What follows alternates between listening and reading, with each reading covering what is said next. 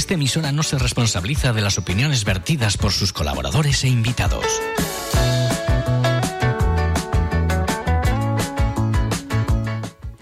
Y saludamos ya al presidente de la Asociación Adivia, la Asociación de Discapacidades Visuales y Auditivos de Fuerteventura, que recientemente ha estado visitando varios barrios periféricos de Gran Tarajal. Allí se han reunido con asociaciones vecinales que constataban que los barrios están abandonados. Una denuncia que también hacía suya la asociación. Buenos días, José. Buenos días, tía, y a todos los oyentes. Bueno, conocíamos esa, esa visita que cursaban ustedes a instancias de los vecinos de las asociaciones de, de, Gran Tarajal para que, bueno, pues fueran un poco a ver cómo está la zona y sobre todo eh, mirar la falta de asfaltado, una reivindicación que llevan haciendo desde hace muchísimo tiempo. Sí, la verdad que están en una situación bastante caótica y deplorable porque eh, ahí hay personas con discapacidad. Con nosotros estuvo una persona con discapacidad motórica y otro con problemas de movilidad también y lógicamente ha condicionado la vida de estas personas. Ellos pagan impuestos como cualquier ciudadano y lógicamente tienen derecho a los servicios que como ciudadano le corresponden. Más o menos, ¿cuánta cuánta gente puede vivir en estos barrios? José, ¿tienen pues, una estimación? sí, sí, eh, 150 y algo de personas en, en el barrio de Altavista y en el otro 290 personas. Estamos hablando de casi medio millar de vecinos y vecinas de Gran Tarajal que se quejan de algo tan básico como de la falta de asfalto en sus principales vías. Eh, claro, algo que afecta notablemente al tema de la accesibilidad, que es un poco lo que ustedes están mirando para hacer un diagnóstico de situación en toda la isla de Fuerteventura.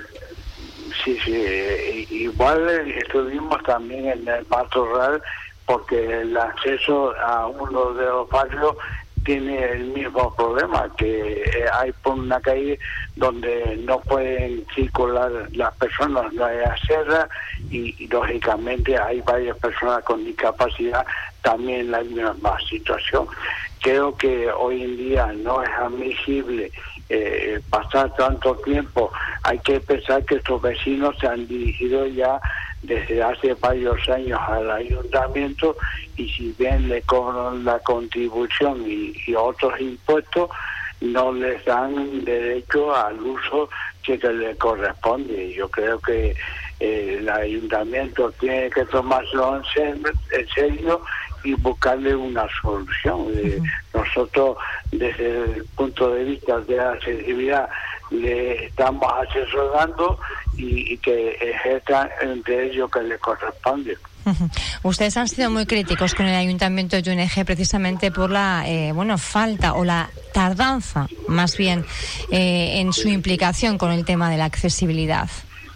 Eh, ha sido el municipio donde más problemas tenemos. Hay que pensar que todas las terrazas que están en la paseo marítimo y Ayacete está ilegal, no tiene, están dentro del límite marítimo terrestre, algunas de ellas, y por lo tanto no tienen permiso.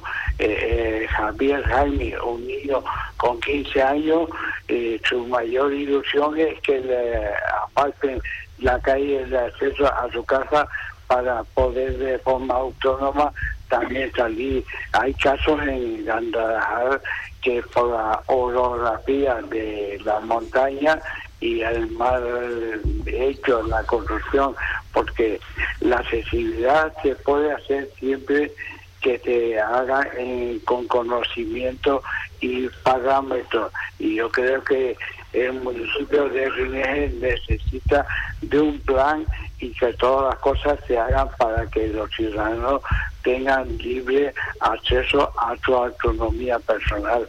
El, ayuntamiento de Cineje no cuenta con una ordenanza a día de hoy.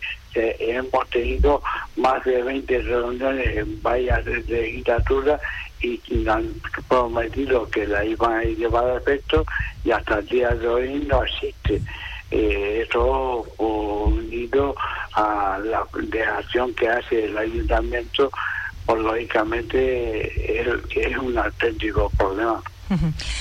Gracias, eh, José Gómez, presidente de Adivia, esa asociación que está luchando por extender y hacer que la isla sea una isla accesible para todos y todas.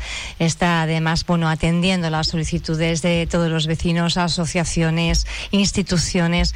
Yo creo que están haciendo una gran labor y además se está notando. José, te mando un abrazo enorme. Gracias. Igual para ti. Saludos. Saludos.